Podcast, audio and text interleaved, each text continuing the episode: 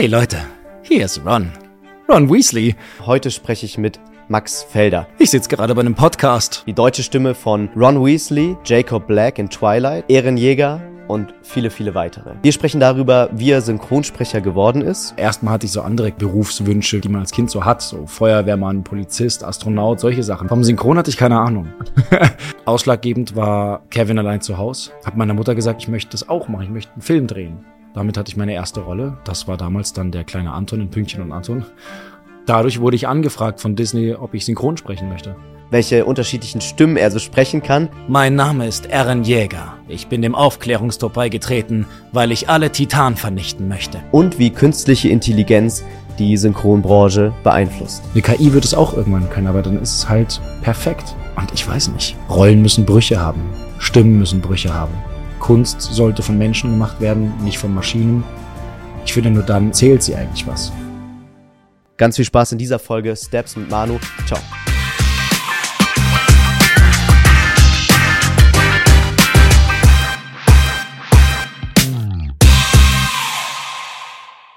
Freut mich, dass du da bist. Max. Ja, Dankeschön. Hi. Hey. Jetzt erzähl doch mal, was macht ein Synchronsprecher eigentlich? ein Synchronsprecher haucht Figurenleben ein, damit das deutschsprachige, deutschsprachige Publikum ähm, das, diese Figur verstehen kann, falls es eben ein, ein nicht deutsches Werk ist. Und wie sieht das dann so aus? Also, wenn du jetzt, du kommst jetzt gerade aus äh, Berlin, äh, mhm. nimmst, äh, glaube ich, in Berlin und München viel auf. Mhm. Wie läuft so eine Woche bei dir ab? Naja, mal so, mal so. Als selbstständiger Künstler äh, ist keine Woche wie die andere. Und äh, in Berlin sind die Wochen anders als hier in München. Ähm, die Woche jetzt in Berlin sah bei mir folgendermaßen aus. Ich habe von 9 bis 16 Uhr ein Hörbuch eingesprochen, bin dann von äh, 16.30 bis 19.30 ins Studio gefahren und habe einen französischen Film gesprochen. Und danach bin ich bis 23.30 ins Studio und habe eine neue Serie für Netflix gesprochen. Und oh, das war jetzt meine Woche. Und, und, wie kriegst du das hin? So, du hast jetzt gerade gesagt, es gibt dann unterschiedliche Projekte am Tag, die du, die du machst, äh, mhm. auch komplett unterschiedliche Serien, Charaktere, dann noch ein unterschiedliches Format mit dem, mit dem Hörbuch. Wie kannst du so schnell quasi auch umschalten von der einen äh, Rolle in die nächste? Naja, das ist ja so, was der Beruf irgendwie einem abverlangt und, ähm, und was man irgendwie auch mitbringen und erlernen muss. Mhm. Also das schnelle Springen von Rolle zu Rolle ist aber auch das, was den Beruf ausmacht und was, was so schön ist an dem Beruf. Dass man so viel spielen kann und so viel verschiedene Figuren und äh, es eben auch so verschiedene Bereiche gibt. Sei es jetzt eben Hörbuch, Spiel, Computerspiele, Synchron, Werbung, Dokus, all das. Hat ja alles irgendwie eigene Anforderungen Mhm. Und das alles bedienen zu können, genau das ist ja das Schöne. Und ähm, naja, klar, klar ist es angenehm, mal ganz kurz abschalten zu können, aber das ist dann der Weg vom Studio ins nächste Studio. Mhm, mhm. Und der ist, glaube ich, jetzt gerade in Berlin, was ich schon manchmal gehört habe, ein bisschen, bisschen anstrengend. Da, da, hat man dann ein bisschen Zeit manchmal. Ja, ja.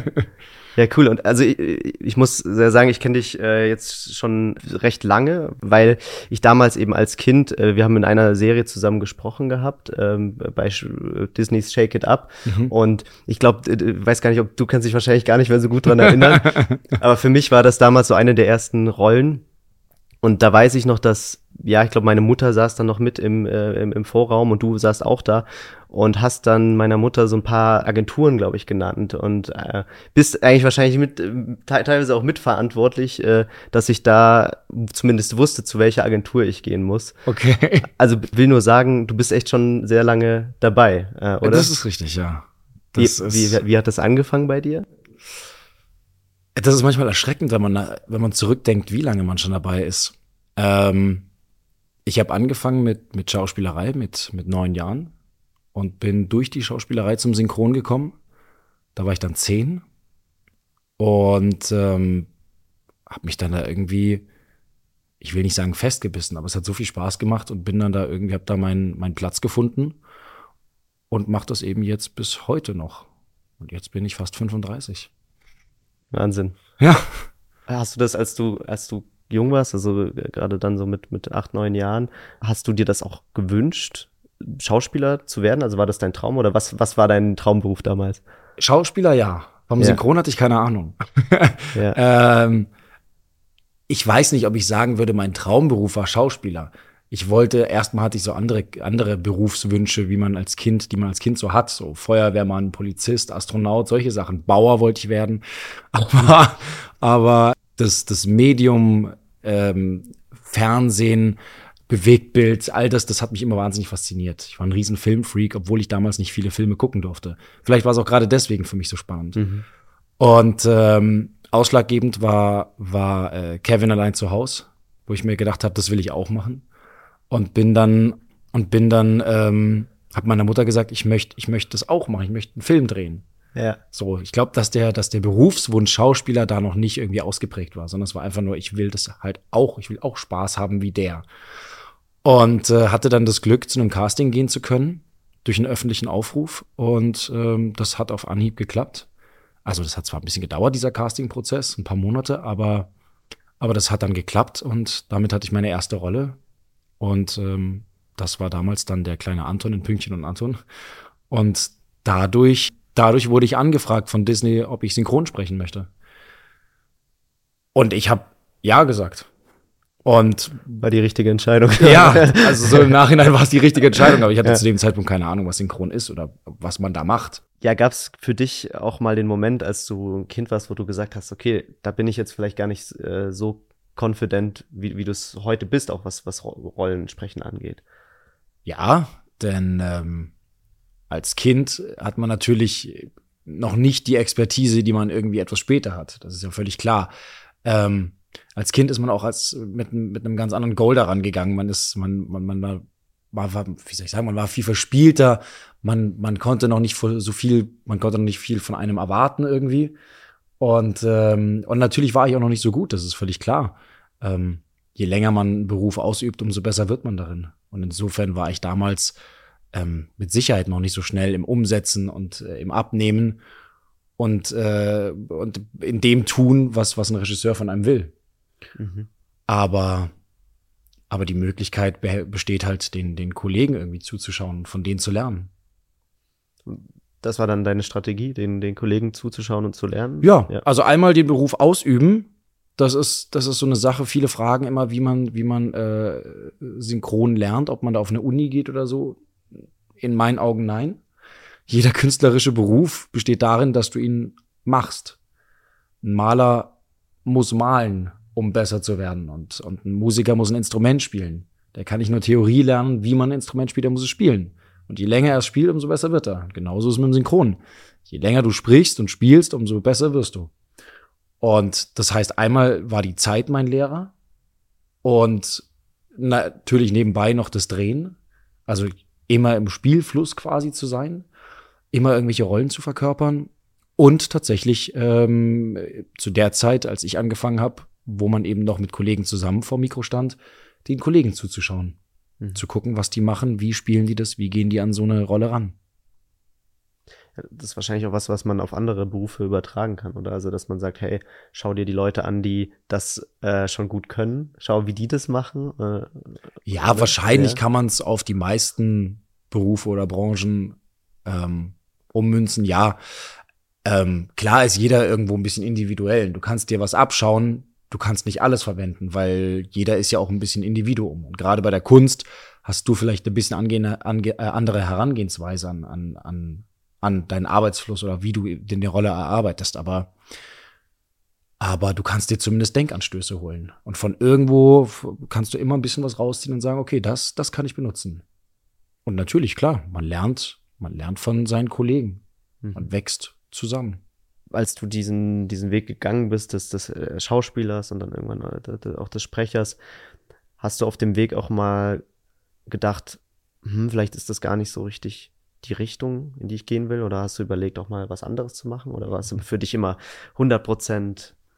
Nein, man hatte, man hatte schon Momente, wo man sich, wo es einen vielleicht mal ein bisschen genervt hat oder so. Mhm. Oder wo man sich dachte, naja, hm, weiß ich nicht, ist das eigentlich jetzt genau das? Klar, ich meine, wie gesagt, mit, mit, mit neun beziehungsweise mit elf oder zehn anzufangen, da, da hast du noch keinen Berufswunsch. Da, da hast du vielleicht Träumereien und denkst dir, ja, das ist jetzt gerade cool, aber sowas kann sich verändern. bei mir kam der Punkt auch, dass ich irgendwann, irgendwann mit, mit, mit 16, 17 dachte, ist das eigentlich jetzt, sowas will ich eigentlich im Leben machen? Ist das jetzt das, was ich machen möchte? Oder gibt's was anderes? Und ich bin relativ schnell darauf gekommen, dass das schon das ist, was ich machen möchte. Mhm. Und ich glaube, bei mir war es so, dass sich der Berufswunsch entwickelt hat, dadurch, dass ich etwas gemacht habe, was mir Spaß gemacht hat und wo ich hoffentlich auch gut drin war. Mhm. Und ähm, klar interessieren mich auch andere Dinge. Aber ich weiß nicht, ob ich jetzt Lust hätte, das auszuüben, denn ich liebe es, jeden Tag ins Studio zu gehen und jeden Tag eben Rollen zu spielen und zu sprechen. Deswegen bin ich da sehr, sehr happy mit. Und wie, wie war das dann für dich, als du fertig warst mit der Schule und dann vielleicht auch gemerkt hast, okay, der eine Kumpel macht jetzt das, die eine Freundin, die äh, geht jetzt ins Ausland vielleicht oder ähm, studiert das und das. Also hast du dich dann manchmal gefragt, ähm, also so, so geht's mir, ging es mir nämlich manchmal, dass ich mir gedacht habe, hey, irgendwie, das ist jetzt so der eine Weg, den ich gehe, aber es gibt ja noch das und das und das, man könnte ja vielleicht noch das machen. Ja, ja, klar. Es gibt viele Wege. Ich muss sagen, für mich war es nach der Schule erstmal das aller, aller Schönste, weil ich mir nämlich dachte, äh, geil, Schule ist vorbei, jetzt kann ich das, was ich eh schon mache, Vollzeit machen und muss nicht mehr irgendwie lernen, muss nicht mehr irgendwie mal Schule schwänzen für ein Projekt oder, oder muss, muss irgendwie offiziell krank sein, ähm, sondern kann jetzt wirklich mich voll auf die Arbeit stürzen. Und das war für mich eigentlich erstmal super. Was du beschreibst, kam bei mir deutlich später erst. Weil ich habe mich natürlich gefreut. Meine Jungs irgendwie haben dann angefangen mit Ausbildungen, mit Lehren, Studium und so weiter. Und ich habe zu dem Zeitpunkt stand ich fest im Berufsleben. Ich wusste, was ich tue. Ich wusste, ich hatte meine Kontakte. Ich war, ich war da schon total eingebettet in das Ganze und habe natürlich auch Geld verdient. So und das ist, das ist natürlich total toll gewesen. Der Punkt kam später erst, dass ich mir dachte, guck mal, jetzt machst du irgendwie seit, jetzt machst du seit äh, 24 Jahren diesen Beruf. Hm, was gibt's denn da eigentlich noch? Und ähm, und äh, dann habe ich gemerkt, dass es Punkte gibt, die ich schon irgendwo vermisse, die jetzt bei anderen, ich sage jetzt mal ganz blöd gesagt, bei normalen Jobs oder bei anderen Jobs gang und gäbe sind. Äh, so dieses Miteinander mit Kollegen, mal eine Firmenreise, mal irgendwie ein Sommerfest oder so. Das ist bei uns ja alles sehr selten, weil wir alle Einzelkämpfer sind. Hm. Als Selbstständiger bist du halt selbstständig. Und, ja, äh, und nicht in so einem, in so einem, wie soll ich sagen, in so einem Kollegengefüge mhm. Äh, drin. Ähm, das habe ich schon vermisst. Das habe ich bei Kumpels gesehen und äh, beneidet, die dann eben irgendwelche Firmenfeiern hatten und sowas. Ähm, das ist bei uns ja wirklich ganz, ganz selten, mhm. dass man eine Firma irgendwie ein Fest macht und dass alle Kollegen zusammenkommen. Das finde ich schade, aber ansonsten auf der anderen Seite denke ich mir, ach, ja gut, sowas kann man aber auch privat veranstalten. Ich will mich nicht beklagen, ich mache einen Job, für den ich jeden Morgen gerne aufstehe, den ich liebe, der nie langweilig wird. Ich bin immer mit tollen Leuten zusammen. Ich kann immer an neuen Sachen arbeiten. Das, die Technik ist die gleiche, aber die Projekte sind immer, immer unterschiedlich und immer neue Herausforderungen und, ähm, und immer wieder irgendwie neue, neue Grenzen, die man irgendwie so austesten kann. Und zudem entwickelt sich das alles ja auch weiter. Mhm. Und, und wenn man mal irgendwie, weiß ich nicht, so ging es mir mal, dass ich, dass ich dass ich eine Zeit hatte, wo ich mir dachte, ich habe gerade irgendwie keinen Bock mehr auf Sprechen. Ist mir gerade irgendwie, ich habe jetzt zu viel gesprochen. Und dann habe ich gesagt, jetzt mache ich mal das nicht mehr, ich spreche jetzt nicht mehr, ich mache jetzt Regie. Und habe versucht, mich in die Regie da irgendwie reinzufuchsen und bin dann eben, habe dann mit Regie angefangen. Mhm. Und das habe ich dann so ein, zwei Monate gemacht. Und dann hatte ich wieder voll Bock auf Sprechen. ja, wenn man dann merkt, was man dann eigentlich dran hat, gell, an der, an der Sache. Voll, ja, ja. voll. Also ich ich glaube, egal welchen Job man macht, jeder Job hat irgendwo äh, Überschneidungen, so man kennt es von. Äh, aber ich will nicht, ich, ich will es nicht missen, ich will mich eigentlich nicht umentscheiden. Mhm. Bin sehr glücklich mit dem, was ich tue. Ja, das ist echt cool. Also ich glaube, äh, das wünschen sich ganz viele, so einen Job zu machen. Ja, so also es gäbe für mich nichts Schlimmeres, als aufzustehen. Und zwar, klar, diese Tage gibt es, dass ja. man mal sagt, Alter, heute habe ich überhaupt keinen Bock. Ja. Aber die sind so selten. Meistens stehe ich auf und freue mich und hab Bock drauf. Ja. Und das ist, das ist für mich so viel, so viel wert. Deswegen, nö. Ja. Ist schon gut so alles. Wie, wie, wie fühlt sich das dann an, äh, wenn du sagst, okay, weil ich glaube, ganz viele Leute machen eben auch einen Job, der vielleicht jetzt nicht 100% sie erfüllt oder, oder es muss vielleicht gar nicht 100% sein, sondern sie einfach nicht so sehr erfüllt. Wie fühlt sich das denn an, einen Job zu haben, wo du dir denkst, geil, eigentlich macht mir das echt Spaß? Naja, die, die Frage, die beantwortet sich von selber. Ähm, wenn ich einen Job machen müsste, auf den ich keine Lust habe oder der mir nicht so viel Spaß macht, dann würde ich ihn nicht machen wollen. Mhm. Und dann wäre ich in dem Job auch nicht gut. Dann würde ich da mit einer anderen Energie hingehen. Dann würde ich nur hoffen, dass der Tag schnell rumgeht, dass ich schnell rauskomme und hoffe, dass der Abend lang ist und ich am nächsten Morgen nicht gleich wieder hin muss. Und dann wäre ich, dann wäre ich, glaube ich, nicht gut in dem Beruf. Ich glaube, du wirst nur gut in etwas, wenn du es, wenn du es gerne machst und wenn du es auch nicht unbedingt als Arbeit ansiehst, mhm. auch wenn es Arbeit ist. Mhm.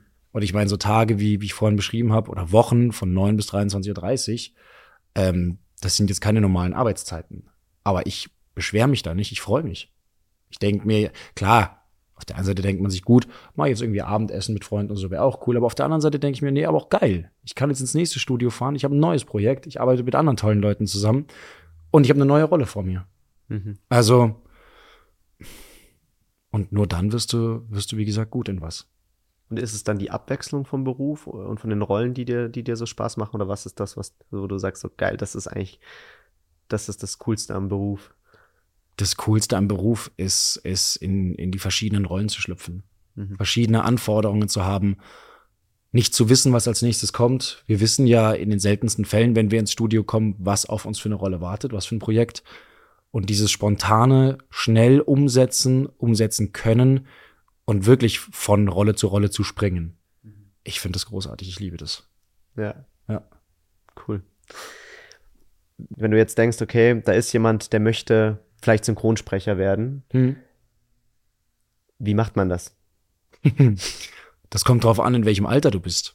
Also wenn du ganz klein bist, so wie ich und viele meiner Kollegen angefangen haben, dann ist erstmal eigentlich egal, was du davor gemacht hast oder so. Dann musst du einfach nur eine Freude haben für, für Schauspiel, irgendwie Bock haben auf diese Arbeit und, äh, und dann dich halt bei einem Synchronstudio irgendwie bewerben. Vielleicht hast du sogar irgendwie einen Kontakt oder so.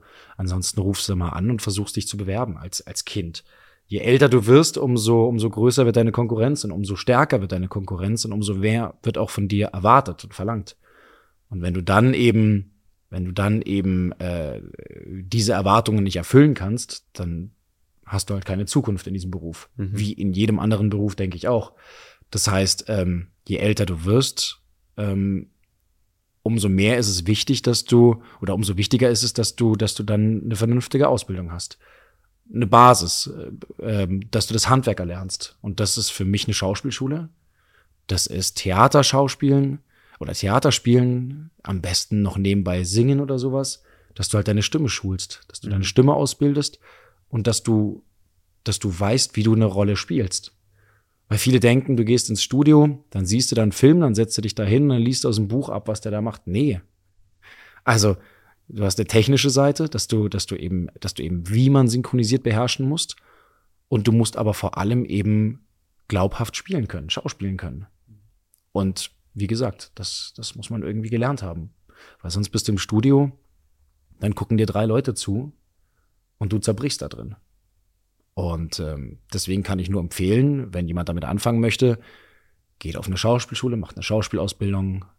Wenn ihr keine Schauspielschule jetzt drei Jahre lang besuchen wollt, macht Workshops. Aber ihr müsst gut werden in dem, was ihr tut. Und dann fängt man an, irgendwie Sprachproben aufzunehmen, die zu verschicken, sich bei Studios vorzustellen. Und dann muss man hoffen, dass man genommen wird. Es ist, es ist kein leichter Weg. Ja man lernt dann auch viel mit seiner Stimme eben zu arbeiten, wenn, wenn du in der Schauspielschule bist oder in, in, in, vielleicht auch ein Coaching, ein Sprachcoaching nimmst. Was hast du jetzt als Sprecher, der, der ganz viele Jahre Erfahrung hat, an, an Tipps für Leute, die eine gute Stimme haben wollen und die sagen, hey, ich will irgendwie ein besseres Stimmvolumen haben für meinen Job, für meinen, äh, vielleicht, vielleicht einfach auch für, für den Alltag. Was hast du da Methoden entwickelt oder wie machst du das? Nee, ich habe keine Methoden entwickelt. Bei mir ist es alles einfach durch die Arbeit gekommen. Mhm. Also ein Lungenvolumen oder dass man eine Kontrolle über seine Stimme hat. Die Techniken, die man sich aneignet, ähm, das ist, das ist durch die Berufserfahrung gekommen. Wenn man, wenn man bei, an Punkt Null ist und Sprecher werden möchte oder einfach so allgemein ähm, ein bisschen, ein bisschen mehr seine Stimme unter Kontrolle haben will, dann würde ich versuchen zu lesen, vorzulesen Also wenn es wirklich nur darum geht, ein bisschen, bisschen versierter zu sein oder eben mehr über seine Stimme zu erfahren, dann, dann Videos gucken, versuchen, sowas nachzuahmen, nachzusprechen, wie gesagt, Hörbücher zu sprechen, halt sich selbst oder Freunden laut vorzulesen oder eben singen oder, oder Coaching mhm. ähm, im kleinen Kreise. Und sonst, wenn man, wenn man, ähm, wenn man, wenn man dann doch eher in die Richtung Schauspiel gehen will, gibt viele Leute, die machen so Fan-Dubs und sowas. Das ist auch ein guter Weg anzufangen. Das mhm. ist vielleicht noch nicht perfekt, vielleicht auch manchmal nicht mal gut, aber es ist egal. Es ist ein Anfang und nur dadurch wird man besser. Ja. Das sind auch irgendwie die, die Sachen, die ich jetzt in meinem Kopf habe, die ich äh, früher auf YouTube gesehen habe, so ASDF-Movie oder mhm. äh, so, so, so Fan-Dubs. Ähm, da gibt es ja so einiges. Äh, jetzt bist du auch, wo wir jetzt zu diesen Fan-Dubs kommen, jetzt bist du inzwischen auch auf äh, YouTube teilweise unterwegs oder auf anderen äh, sozialen Kanälen. Mhm. Du, du streamst auch oder hast gestreamt. Mhm. Wieso, wieso machst du das? Ähm, das ist äh, ja auch nochmal irgendwie ein neuer Approach, den Beruf Sprecher irgendwie nach vorne zu bringen. Oder was ist, was ist so deine, deine Motivation dahinter? Also äh, Streaming, Twitch und sowas, das wurde tatsächlich aus einer, ich sag mal blöd, aus einer Not oder einer Langeweile herausgeboren in der Corona-Zeit. Ähm, weil ich mir gedacht habe, was mache ich denn jetzt? Ich hocke jetzt rum, ich kann jetzt gerade meinen Beruf nicht ausüben. Ähm, alle hocken rum, was kannst du machen? Und dann dachte ich mir, na guck mal, viele, viele zocken hier auf Twitch, aber die zocken nicht nur, sondern die kochen auch und die, die quatschen mit den Leuten und so. Was kann ich? Ich kann Geschichten erzählen, ich kann Geschichten vorlesen. Warum, und ich lese gerade ein Buch, warum soll ich das Buch jetzt nur für mich selber lesen? Dann hocke ich mich doch einfach vor, vor diese Mühle hin, mache eine Kamera an und, äh, und streame und lese einfach die Geschichte, die ich gerade für mich lese, halt laut vor. Und habe dann quasi jeden zweiten Abend habe ich aus meinem Buch quasi weiter vorgelesen und habe halt quasi wie ein Hörbuch auf Twitch gemacht. Und das hat mir so viel Spaß gemacht, dass ich dann irgendwie weitergemacht habe. Die Resonanz war so toll. Und äh, es wurden immer mehr Leute, die zugeschaut haben. Und dann habe ich irgendwann äh, die, die Freude nicht nur fürs Vorlesen im Stream, sondern auch fürs Zocken und für alles. Für mich hat sich eine ganze Welt äh, da irgendwie aufgetan. Also ich war jetzt nicht so krass in dem ganzen Game drin, aber habe gemerkt, okay, wow, da gibt es so viel zu entdecken und irgendwie ist auch alles, was auf Twitch passiert, ist irgendwo eine künstlerische Schaffensebene mhm. und hat natürlich auch, was ich dann gemacht habe, ähm, mit Sprechen zu tun. Also alles hat mit Sprechen zu tun, aber aber dass man versucht, seine Stimme einzusetzen, dass ich Spiele gespielt habe und versucht habe, in dem Spiel irgendwas mit meiner Stimme zu machen. Mhm. Und das hat verdammt gut funktioniert und das hat, äh, das hat echt viel Spaß gemacht du hast jetzt auch inzwischen äh, auch dort auf den Kanälen eine Fangemeinde aufgebaut und ähm, auch in dem einen oder anderen Stream äh, auch mit bekannten Streamern und, äh, und YouTubern zusammen gespielt auch, mhm. richtig? Ich hatte nur gesehen, irgendwie Gnu, äh, mhm. mit, mit, der hattest du gespielt und irgendwie auch mal Unge, Simon mhm. Unge war auch mal mit dabei. Ja. Wie war das, als du mit denen gezockt hast? Was, was, sind, das, was sind das für Menschen? Ach, das war ziemlich witzig. Ich bin, also zu, zu Gnu bin ich gekommen weil Lara Loft, also äh, Lara Trautmann, äh, eine Synchronkollegin und äh, große Streamerin, ähm, die habe ich mal eingeladen zu einer Lesung. Das war, ich weiß gar nicht mehr was, ob das eine Weihnachtslesung oder sowas war. Und ich habe gesagt, hey, Lara, hast du Bock, dass wir zusammen mal lesen? Es wäre doch cool, wenn wir uns Rollen aufteilen mhm. und dann, dann zusammen einfach den Leuten Geschichten erzählen. Das haben wir gemacht und dann haben wir eben auch zusammen gezockt, Spiele gespielt. Und dann irgendwie meinte sie, äh, ja, ich habe da noch wen irgendwie, du in die Runde mit reinkommen und so, so, so Spiele, die man zu, äh, zu viert spielen kann. Und äh, dann habe ich eben mit Gnu gespielt und ähm, haben uns echt gut verstanden. Die hatten grandiosen Humor. Ja. Und ja, und äh, haben dann da so eine, so, eine, so, eine, so eine sehr freundschaftliche Basis erreicht und haben dann halt weiter zusammengezockt. Und dann, äh, wenn du eine Person kennenlernst, dann lernst du die nächste kennen, dann spielst du eben mal mit, mit Unge, dann spielst du mal mit Julian Bam, dann spielst du mal mit Kaya Jana. So, es war sehr verrückt weil man eben, ich kannte die Leute alle. Ich hatte jetzt natürlich, wie gesagt, ich war davor nicht groß im Streaming drin und hatte jetzt nicht so einen direkten Bezug zu den Menschen, aber es war toll. Zum Beispiel Kai Ayana habe ich damals als Kind auf dem Discman ja. die CDs gehört von ihm, seine Auftritte. Und dann plötzlich irgendwie Jahre später mit dem halt dann irgendwie ein Horrorspiel zu zocken und sich tot zu lachen, war halt äh, eine sehr, sehr neue, was sehr Neues. Und das hat äh, echt Spaß gemacht. Das war cool.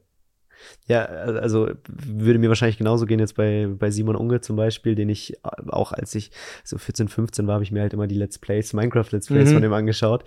Also, also super cool. Und, und die anderen, also ich, ich glaube, du hattest dann jetzt auch mit Warner, hattest du so ein Event mit äh, Luca, Laser Luca und mhm. Max zusammen, der mhm. Wie, wie sind die so drauf? Sind die, sind die so chillig, äh, wie, wie sie so auf Videos wirken? Voll. Ja? Voll. Also, ich, ich muss sagen, das war, das war zu Hogwarts Legacy, ähm, ein Event in Hamburg. Und da habe ich dann ihn und Max Pane eben kennengelernt und äh, total entspannt. Und das war auch geil, wir haben da oben in diesem, in diesem Harry Potter Store gehockt und haben halt Hogwarts Legacy zocken können und haben unsere einzige Aufgabe war total, total skurril eigentlich. Wir sollten da sitzen, das Spiel zocken, über das Spiel sprechen. Ja. Und das Ganze wurde gefilmt, es war, gab ein Live-Publikum und das war absurd eigentlich, aber total lustig. Und das war so, obwohl wir uns jetzt alle drei, oder beziehungsweise ich weiß nicht, ob äh, Max und äh, Luca sich schon kannten, aber wir saßen da zu dritt, hatten nie groß Berührungspunkte miteinander, aber haben halt irgendwie über das, über das, über das Thema Spielen, hatten wir direkt einen Zugang und haben uns unterhalten, wie so Kumpels, die auf der Couch sitzen und zocken. Ja. Das hat echt Bock gemacht. Und viele, viele sind da ja auch total entspannt. Also man, ich dachte immer auch, okay, diese so Creator oder auch Schauspieler sind immer sehr, ja, sehr distanziert und, und so, aber im Grunde sind das, äh, gerade wenn du auch aus einem ähnlichen Berufsfeld kommst, ähm, versteht man sich dann irgendwie und also ich hatte, ich hatte mal letztes Jahr die, die Erfahrung, da war ich auf einem äh, von, Crow äh, auf so einer Aftershow-Party und dann waren dann auch ganz viele, weiß nicht so, die man halt so kennt, diese mhm. so YouTuber, Streamer, Papa Platte und, und Co. Mhm.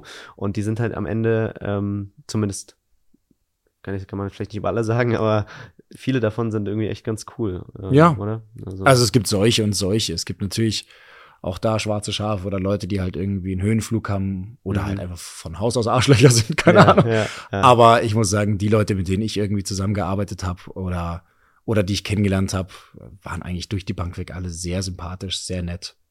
Äh, es gibt, glaube ich, auch ein, ein Video von dir, das äh, ziemlich durch die Decke gegangen ist auf TikTok mit äh, Kuruno. Ach so, ja. Oder? Äh, ja, ja auf, ich glaube, es ging sogar auf Instagram und TikTok. Das, okay. war, das war krass, ja. Ja. Der war ja. ja super geflasht auch davon, dass du, dass, dass du der Sprecher bist. Ja, äh, von der Ron, war, also der ist wirklich ausgerastet. Aber das war super schön, weil diese Reaktionen, die hast du halt im Studio nicht. Hm. So, so selten kriegen wir ja irgendwie ein Feedback oder, oder sehen die Reaktionen von Menschen auf das, was wir da eigentlich machen im Studio. Deswegen finde ich Conventions so toll, weil, weil du da in den Kontakt mit den Menschen kommst und sie dir sagen, fand ich total super. Oder auch äh, Kritik äußern, völlig in Ordnung. Und das finde ich schön. Und äh, weil wir das so selten erleben, sind wir es überhaupt nicht gewohnt. Mhm. Also so geht's mir zumindest. Und wenn du dann so jemanden vor dir hast, der dann eben ein Anime-Fan ist und irgendwie alles, sich in alles, in, in, in allem auskennt und jede Figur kennt und dich dann da erkennt und du siehst in seiner Reaktion, was das dem bedeutet, dann ist das erstmal, also wenn man das Video sieht, äh, dann, dann, dann weiß man, man sieht in meinen Augen, glaube ich, an meiner Körperhaltung, dass ich selber nicht genau weiß, wie ich gerade damit umgehen soll. Ja.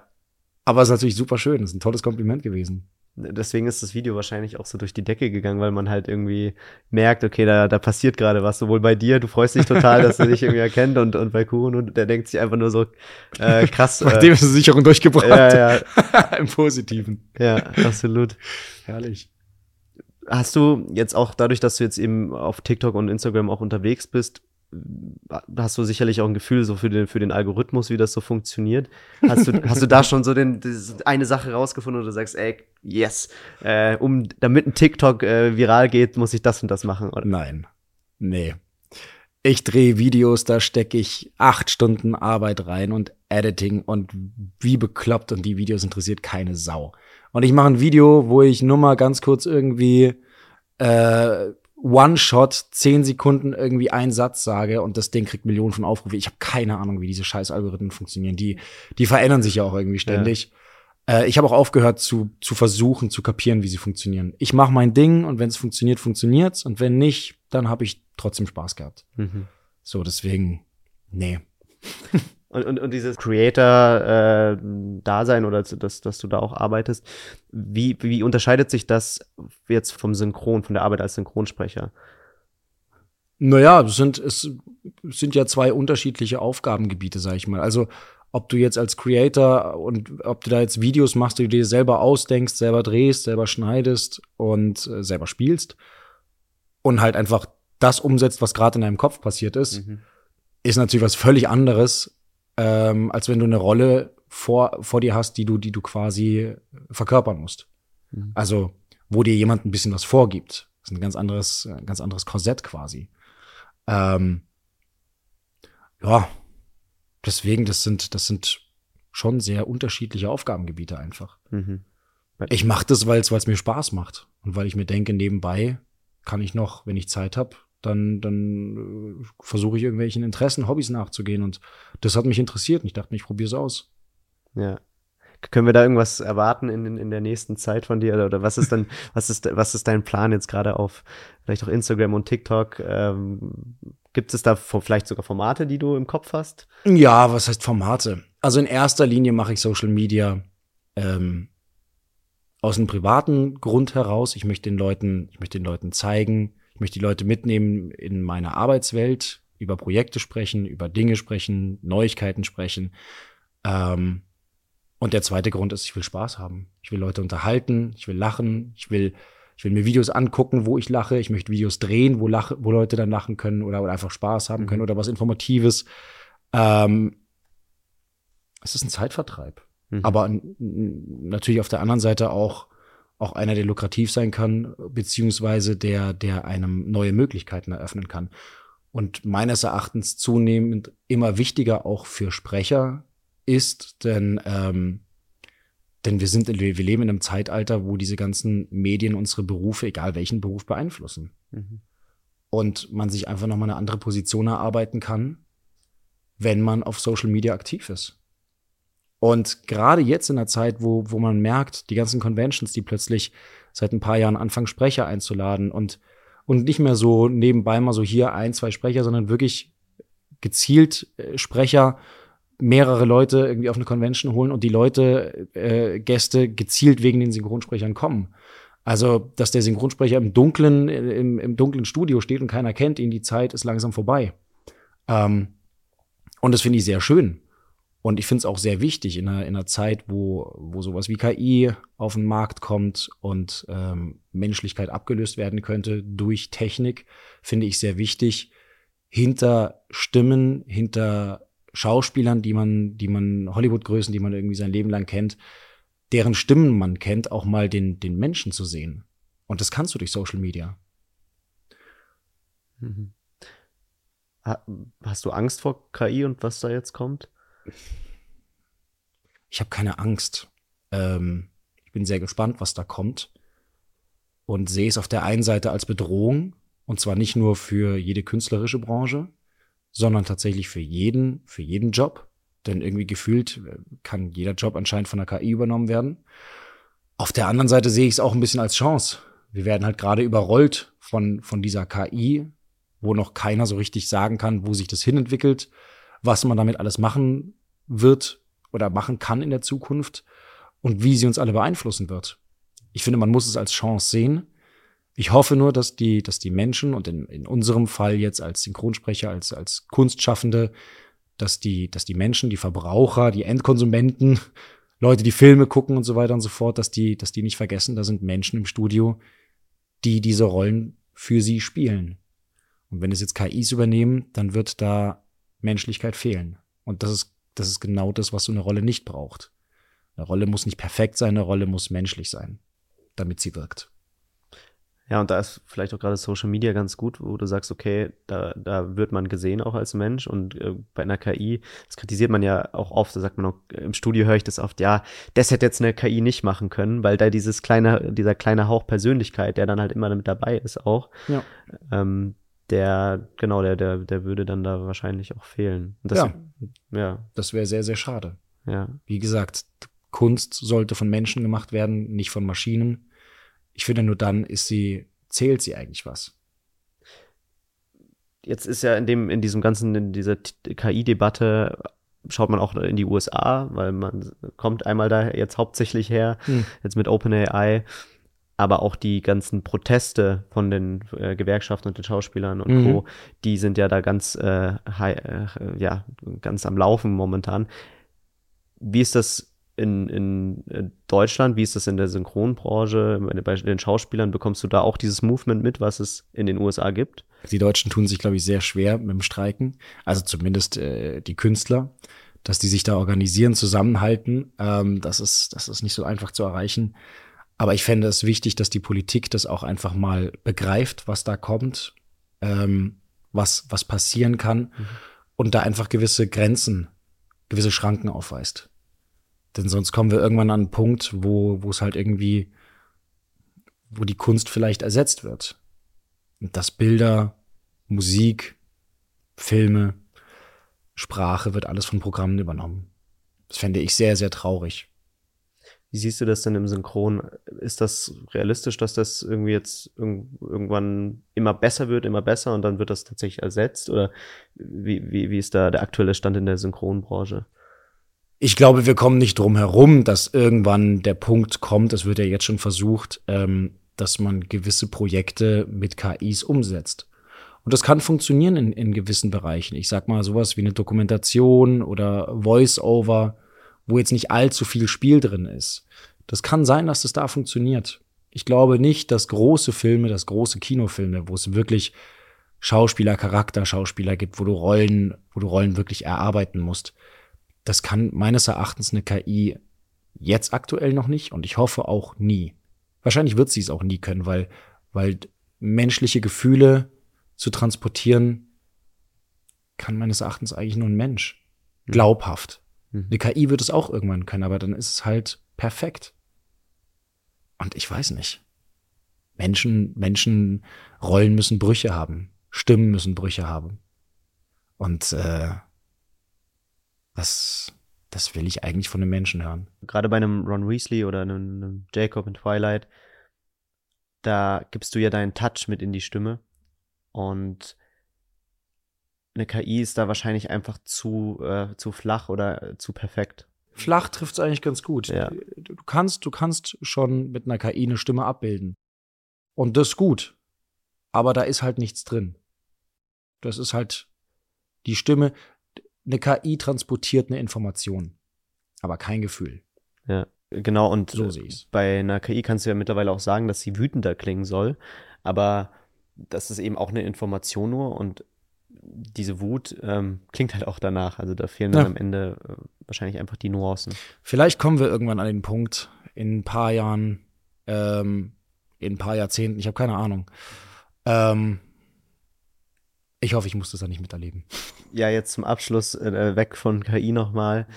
Jetzt haben wir so viel über äh, Stimmen geredet, die technisiert sind. Ich glaube aber, sowohl ich als auch die Zuschauer werden dir sehr verbunden, wenn du einmal eine deiner Rollen sprechen könntest. Äh, jetzt haben wir die ganze Zeit geredet, aber den, den Ron haben wir noch gar nicht gehört. Den Ron haben wir noch nicht gehört. Äh, ja, ich weiß, das ist immer super schwer. Ich hasse auch diese Frage, wenn die Leute sagen, jetzt sprich doch mal den auf, auf Partys oder so. Ähm. Hey Leute, hier ist Ron. Ron Weasley. Ich sitze gerade bei einem Podcast und ähm, das macht ganz schön viel Spaß hier. ja, stark, sehr, sehr stark. Und wo unterscheidet sich jetzt ein Ron von einem Ehrenjäger? Also, das ist dann eine komplett andere Stimme, oder? Ja, ja, auf jeden Fall. Also, sind ja völlig unterschiedliche Charaktere. Der eine ist eine Kämpfernatur und, und hat irgendwie einen Traum, ein Ideal, für das er lebt und, und ähm, will immer besser werden. Und fast schon manisch verfolgt er sein Ziel.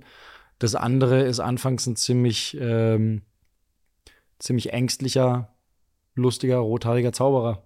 Ja. Klar müssen die sich stimmlich irgendwie unterscheiden. Also tut mir leid, dass ich dich jetzt darum bitte, aber würdest du nochmal den Eren Jäger auch performen? Mein Name ist Eren Jäger. Ich bin dem Aufklärungstrupp beigetreten, weil ich alle Titanen vernichten möchte. Das ist dann, was ein Sprecher auch kann, oder? Also ein, einfach von einer Rolle in die nächste. Im Idealfall. Cool. Abschließend jetzt nochmal eine letzte Frage wenn du jetzt an deine Kindheit äh, oder an deine Jugend zurückdenkst und du siehst da den 18-jährigen Max und der weiß nicht so richtig, wo er hin soll, ähm, der hat vielleicht ein Talent oder vielleicht einfach Bock, was zu machen. Was würdest du dem raten, wenn er zum Beispiel Synchronsprecher werden will oder ähm, anderweitig etwas Kreatives machen möchte? Also wenn es um Kreativität geht, ähm, gerade wenn es um Schauspielerei oder Synchronsprechen geht und jemand hat wirklich Bock drauf, wie gesagt, Schauspielschule, das Handwerk erlernen, die Basics erlernen, so, den, also, dass man einfach eine Basis hat, auf die man zurückgreifen kann und dann sich ausprobieren und Spaß haben, vor allem an dem. Man wird scheitern, definitiv, aber das gehört dazu. Jeder von uns scheitert, jeder kommt an seine Grenzen und jeder wird zurückgewiesen. Gerade in der, in der Kunstbranche, gerade als selbstständiger Künstler wirst du oft auf die Fresse fliegen. Das gehört dazu. Immer wieder aufstehen, dickes Fell anziehen und ähm, weitermachen. Und wie geht man mit so einer Absage um? Da geht jeder auf seine eigene Art und Weise mit um. Man muss lernen, damit umgehen zu können. Man muss einen Weg finden, für sich damit umgehen zu können, es nicht zu persönlich zu nehmen. Als Künstler gibst du natürlich immer was Persönliches von dir mit in einer Rolle, wenn du spielst, wenn du sprichst.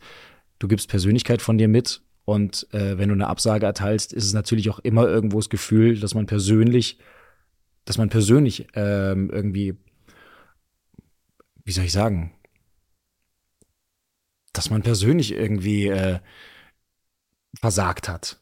Und das muss man irgendwie, das muss man lernen, wie gesagt, damit umzugehen und das sich nicht zu, nicht zu sehr zu Herzen zu nehmen, an sich zu arbeiten, versuchen, das das nächste Mal besser zu machen. Ähm, und weitermachen. Wie gesagt, hinfallen, aufstehen, weitermachen. Danke, Max, dass du da warst. Ja, sehr gerne. Das war's mit Max Felder und wir sehen uns nächsten Samstag mit der nächsten Gäste, mit dem nächsten Gast. Macht's gut, bis dahin, Manu und Max. Ciao.